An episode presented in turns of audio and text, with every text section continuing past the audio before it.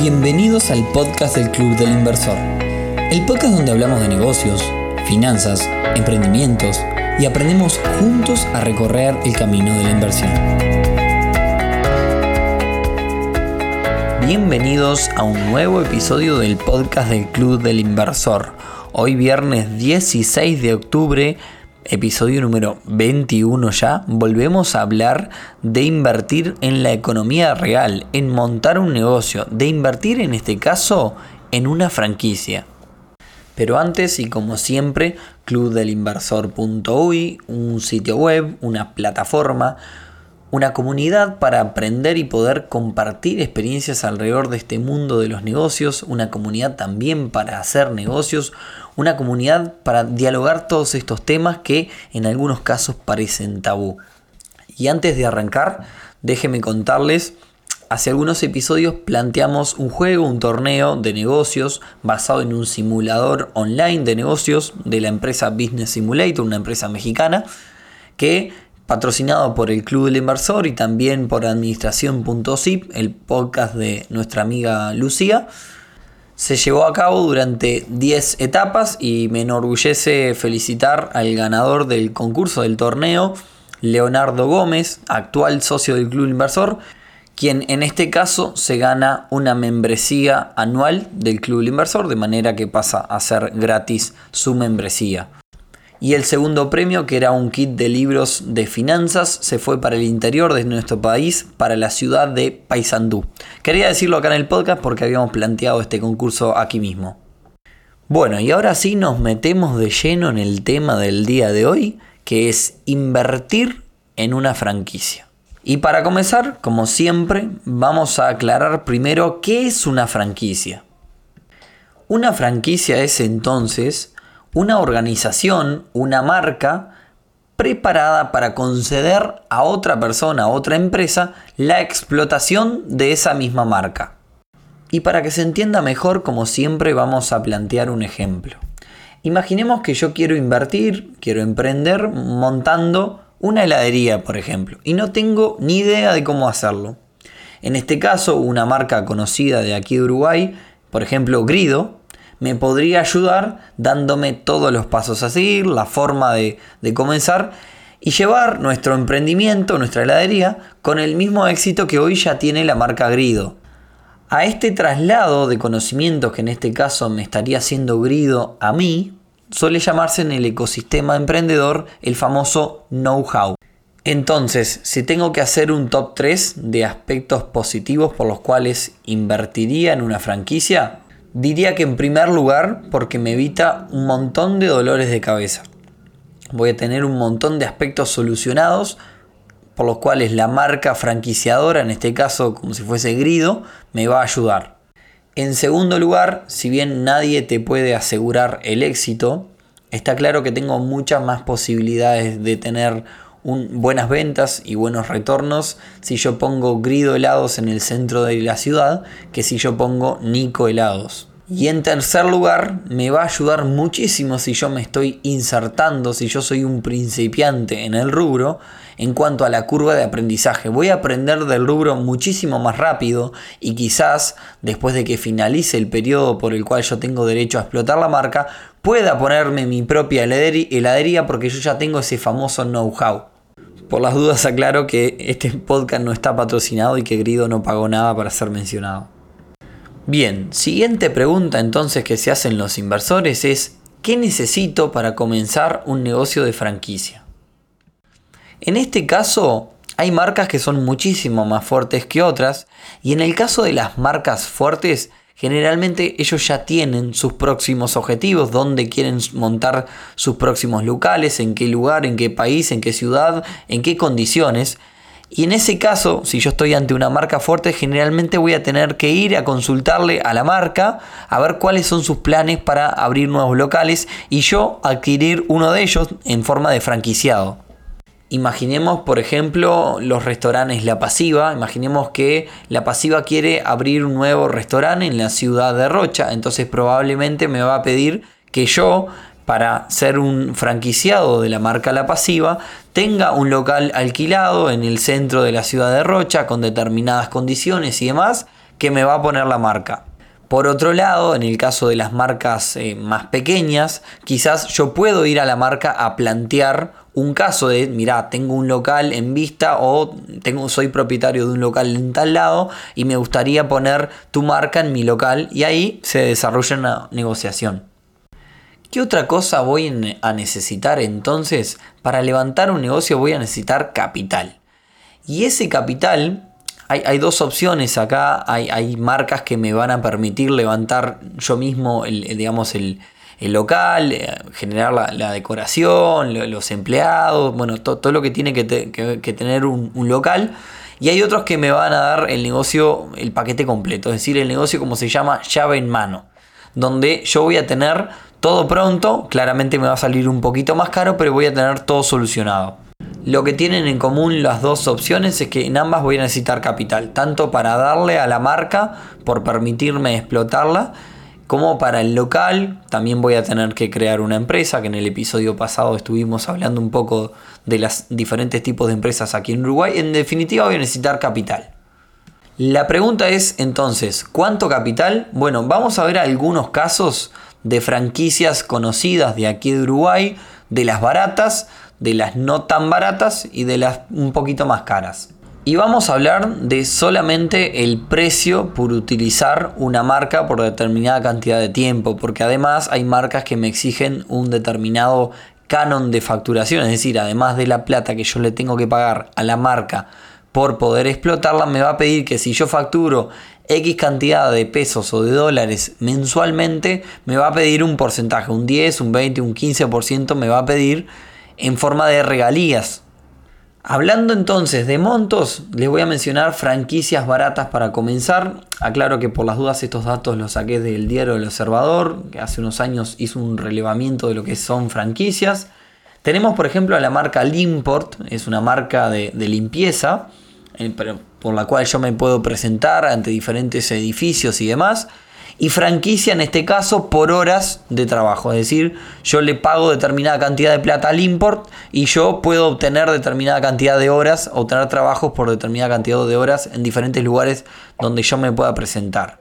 El mínimo para ingresar en el import en aquel entonces, que estos son datos de hace un par de años, son 6.500 dólares. Si me voy un poquito más arriba de capital, puedo iniciar mi propio negocio abriendo un local de la marca Jean Bernier, por ejemplo, que es una marca de indumentaria masculina que tiene bastantes locales, seguramente la deben conocer aquí en Uruguay, por un monto de aproximadamente 45 mil dólares. Por otra parte, si tengo bastante más capital y me quiero meter en el rubro gastronómico, tenemos a la gente de Uruguay Natural, Parrilla Gourmet, que piden 350 mil dólares para iniciar nuestro propio negocio con la marca de ellos. Estos datos de, en este caso, 2015. También cabe destacar que la gente de Uruguay Natural Parrilla Gourmet para aquel entonces buscaba abrir negocios en otros países que no sea Uruguay claramente. De todas formas, si quieren ampliar la información sobre diferentes marcas que son franquicias, pueden googlear franquicias UI, franquicias Uruguay, que van a encontrar un montón de portales. Incluso hay intermediarios que ofician como vendedores de franquicias. Pero por nombrarle varias marcas conocidas, tenemos a la gente de AMEC en el, en el rubro de la salud, está la gente de Crosser, son ferreterías, Grido ya lo nombré, que son heladerías. Eh, también está la gente de Rodelú, que también eh, en, el, ámbito de la gastronomía. Urban House también es indumentaria. Bueno, está La Pasiva, Habitat, Zenit. Y así hay un montón de empresas súper conocidas que son franquicias. De hecho, si nos escuchan desde Uruguay y quieren ampliar un poco más de info, está la Cámara Uruguaya de Franquicias, Kaufran, pueden googlearla. Y también se estaban haciendo todos los años, que este año no se realizó debido a la pandemia, la Feria Internacional de Franquicias.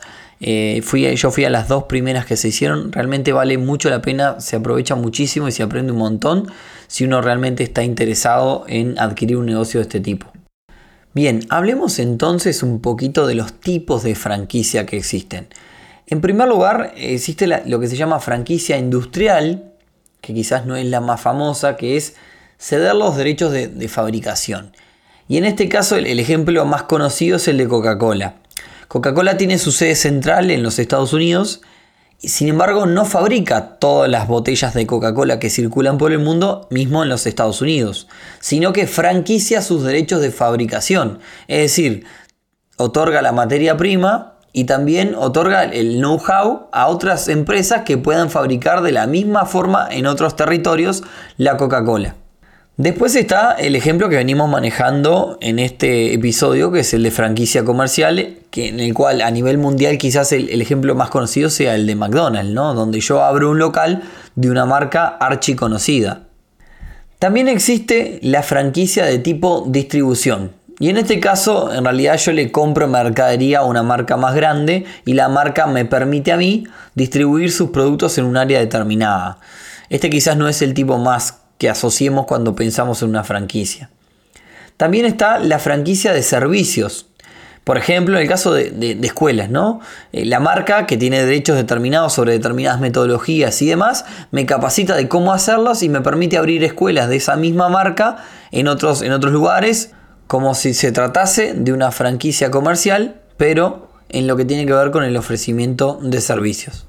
Y por último, vamos a mencionar un tipo de franquicia que es medio extraño, pero que se ve bastante también, que es cuando una tienda está dentro de una tienda mayor. Y vamos a un ejemplo. Imaginemos que la tienda de Nike en un shopping es muy grande. Suelen, este tipo de marcas suelen tener tiendas muy grandes, ¿no? Es una tienda de ropa deportiva asociada mucho con los deportes. Imaginen entonces que Nike me permite poner en una esquina un sector de venta de balones Nico, ¿no? Entonces, e, ese tipo de franquicias se llama franquicias corner porque generalmente suelen estar en alguna esquinita de una tienda mucho más grande.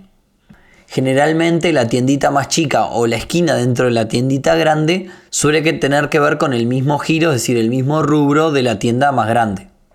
Bien, imaginemos ahora entonces que yo quiero avanzar con este tipo de negocios ¿Qué, tengo, ¿Qué cosas tengo que saber o qué se me va a otorgar? Lo primero que tengo que saber es que la empresa va a seleccionar al emprendedor, es decir, la marca va a seleccionar al emprendedor.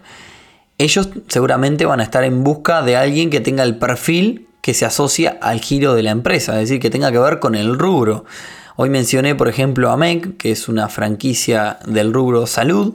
Seguramente van a, van a seleccionar a alguien que tenga un poco de idea de lo que tiene que ver con el salud, un poco de experiencia también van a exigir determinada dedicación por parte de quien adquiere la franquicia. ¿Qué más va a pasar entonces? Voy a recibir los famosos manuales de la franquicia. ¿Qué quiere decir esto? Los manuales son lo que va a permitir que la sucursal central, que es del dueño de la marca, funcione exactamente igual que la, que la sucursal que en este momento estoy poniendo yo como una extensión de la marca en, el, en este esquema de, de las franquicias. ¿Qué tipo de manuales voy a recibir? Bueno, de todo tipo. En primer lugar, manual de operaciones. Es un manual que va a describir cada uno de los procedimientos y los materiales que hacen que la franquicia logre ser exitosa en definitiva. Después voy a recibir otro que se llama un manual de, de entrenamiento. Es un manual más que nada, es una guía que le sirve al franquiciado para el tema de, sobre todo el tema del manejo del personal, ¿no?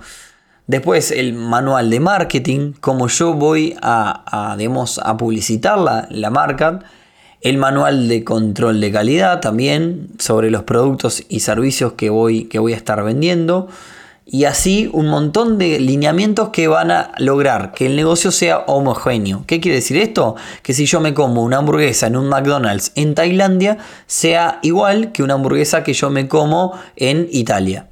Y después como todo negocio también va a haber un contrato en donde va a quedar claro la cantidad de años que yo tengo derecho a explotar esa marca, el lugar donde puedo explotar la marca y seguramente también quede marcado que voy a tener la exclusividad. Por ejemplo, si yo adquiero un hábitat, que para los que nos escuchan desde otros países es una red de cobranzas, un local de cobranzas, existe un una limitante que si yo pongo un hábitat en, determinada, en determinado lugar, creo que es a un kilómetro, un kilómetro y medio la redonda, dependiendo la zona también, no puede haber otro hábitat. Eso me garantiza que en la zona donde yo voy a estar explotando la marca voy a tener exclusividad. Y por supuesto también va a aparecer el famoso canon de facturación, que es lo que yo le voy a tener que pagar a la marca depende lo que yo esté ganando, lo que yo esté facturando con mi negocio. Y como no quiero que se convierta en un episodio demasiado técnico, voy a cerrar con los aspectos que me parecen malos de una franquicia, de este tipo de negocios. El primero es que de alguna forma siempre terminamos dependiendo de un tercero. Nunca somos dueños al 100%. El segundo es que tenemos que resignar parte de nuestras ganancias en concepto de regalías, este canon de facturación. Y el tercero, por armar un top 3, es que si somos personas creativas que buscamos darle un toque personal, innovador al negocio, realmente no lo vamos a poder hacer porque estamos muy limitados a lo que quiera, a los manuales famosos que nos dé la marca. Y hasta acá entonces una breve introducción y un paneo general sobre el tema de las franquicias, qué son y, cómo funcionan. Seguramente para los socios del Club Inversor que nos escuchen, vamos a hacer un evento de este tema para profundizar y también analizar alguna oportunidad que hay, que hay por ahí. Así que bueno, muchas gracias por habernos escuchado hasta ahora. Si les parece interesante, como siempre les decimos, compártanlo con conocidos, amigos, familia y demás. Nos ayuda un montón. Agréguenos a sus bibliotecas de Spotify. Estamos entre los 30 y pico de los podcasts más escuchados de Uruguay. Estaría bueno seguir subiendo, así que muchas gracias por eso. Y nos vemos el próximo viernes entonces en otro capítulo del podcast del Club del Inversor. Chau, chau.